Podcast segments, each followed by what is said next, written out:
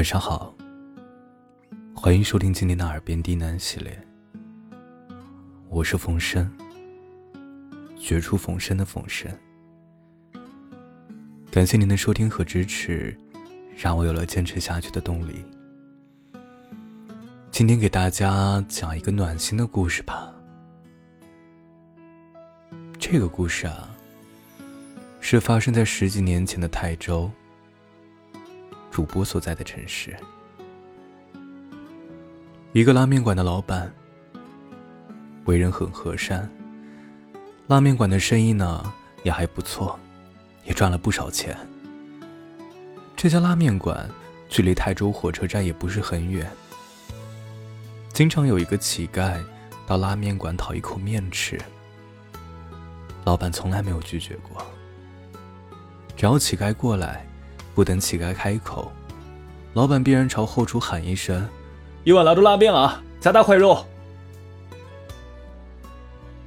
乞丐在那儿吃了几年的面，老板分文不取，都快成了泰州的一道风景了。泰州那边呢，应该还有不少人听说过。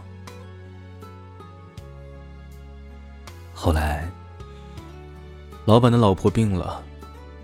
治病花光了老板的所有积蓄，结果人还是没有能留住，走了。祸不单行，老板的儿子在回家吊唁的路上出了车祸，送到医院几个小时之后也走了。老板听到这个消息之后，直接晕了过去。醒过来之后，这个一米八五的汉子瘫在地上嚎啕大哭，说：“我孟儿喜这辈子就没干过伤天害理的事儿，还当兵扛枪，捐钱修路。我这辈子就一个婆娘和一个指望，你老天爷一个都不给我留，这是要我死啊！”我爸当时带着我在旁边。一边拉着他，一边也跟着哭，劝他说：“啊，儿媳，你别太伤心了，孩子都去了，你这样哭着，孩子走都走得不踏实。先把孩子从医院里接回来，不能让他一个人留在医院。”老板整个人都没了魂，就瘫在地上。就连爬起来的力气都没有。最后还是我爸带着几个本家叔伯去医院把老板儿子的遗体接回来的。老板在家等着儿子回来，看到儿子的遗体又晕厥了过去。当时一个老人说：“坏了，这口气咽在喉咙里了。”吓得几个本家叔伯连忙掐人中泼冷水。最终，老板人是激醒了，但魂儿也丢了，哭都哭不出来，就愣在那里，完全不知道干什么。老板一下子失去了两个至亲，基本上是没了生活的希望。拉面馆这些年赚的那些钱呢？全都花在了老板娘的病上。可老板娘跟儿子的后事得操办啊。当时我爸跟本家叔伯商量，几家凑钱，把丧事风风光光的办了。老板知道过后，回过神来了，强撑着说：“不行，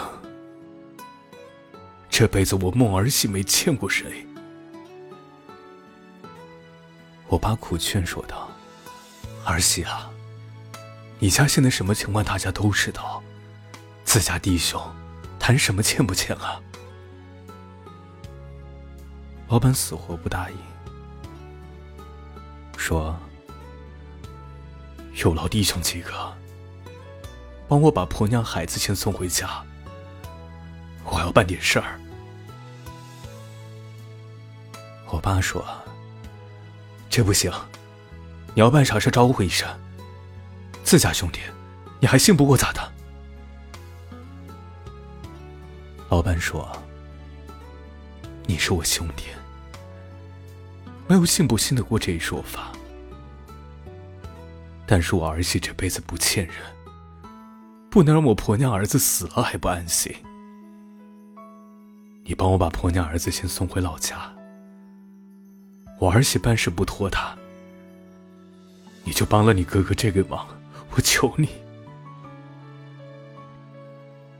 我爸没办法。想留一个本家叔叔陪着老板，老板坚决不同意。最后，我爸跟着几个叔伯，带着老板娘跟老板娘的儿子的遗体，回到了他的老家。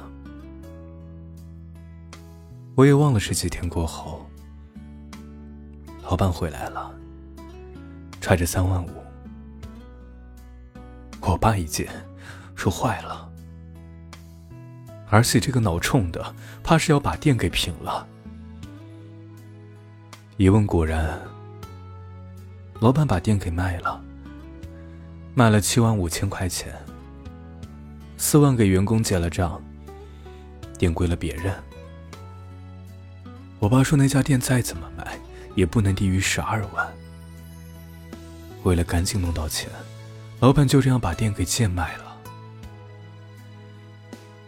当时我爸也觉得特别奇怪，私下跟我那几个叔伯说：“这不应该啊，嫂子这病是花了不少钱，儿媳的手头紧我们是晓得的，但也不至于说都要连店都给卖了，给嫂子和贤芳送路啊。”我爸也后悔，说早知道这样啊，说什么都不能让儿媳把店给卖了。主要是当时所有人都没有想到，老板家已经到了这一步，得卖店才能给老板娘和儿子送路。后来我们才知道，老板赚的那些钱，有很大一部分都捐给了山里。这很大一部分不是小数目，差不多是老板那些年收入的一半。出殡前一天。天还没亮，门外来了个乞丐。那乞丐问啊：“这是孟老板的家吗？”老板出来一看，这不是那个吃面的乞丐吗？老板说：“老哥哥，你怎么找到这儿来了呀？我前几天啊，去你那店吃面，没人在。”我便到处打听你住哪儿，一路问过来的。老哥哥，对不住啊，我家不开店了，你不嫌弃，就来我家吃晚饭。知道你家出事儿了，也知道你把店卖了，我想着你肯定要钱用。乞丐从身上掏出一个裹得严严实实的小包。费劲儿的打开说：“我要了这十些年饭，这里有两千四百三十七块六，我数了好几遍。老板你不嫌少，看得起我，就拿去。”老板听完，跪在地上，抱着乞丐嚎啕大哭，说：“老哥哥。”我命苦啊，婆娘儿子都不要我了。乞丐也哭了，说好人没好报，老天爷不长眼。当时在场的人，包括我爸，都哭了。从泰州到江堰，几十里的路，再从江堰。到老板家讲舵又有几十里的路，我不知道那个乞丐是怎么一步一步找到老板家的。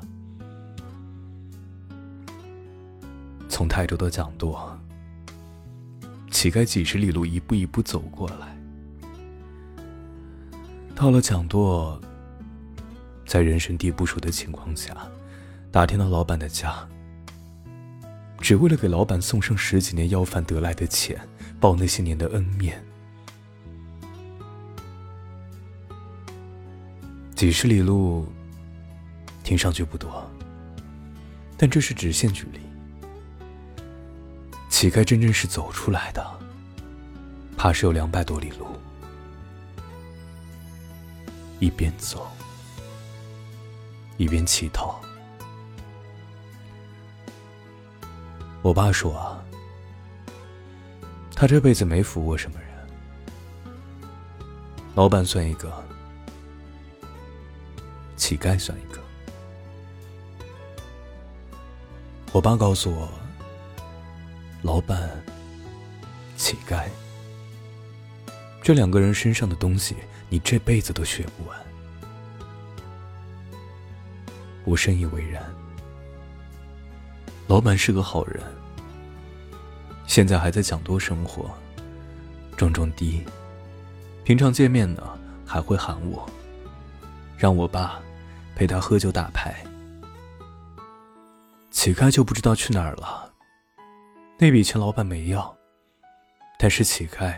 把钱袋偷偷塞到了老板家门旁边的墙洞里，这也是我们之后才发现的。我们只知道乞丐在老板家人出殡后就走了，谁也不知道他去哪儿了。乞丐走时身无分文，他这些年过得怎么样，更无从知晓。有些人天生不知道感恩。认为别人对他的一切付出都是理所当然，但你要相信啊，更多的是像乞丐这样的人，好人永远比坏人多，这也是人性。乞丐姓朱，不管怎么样，我相信好人。是有好报的。晚安。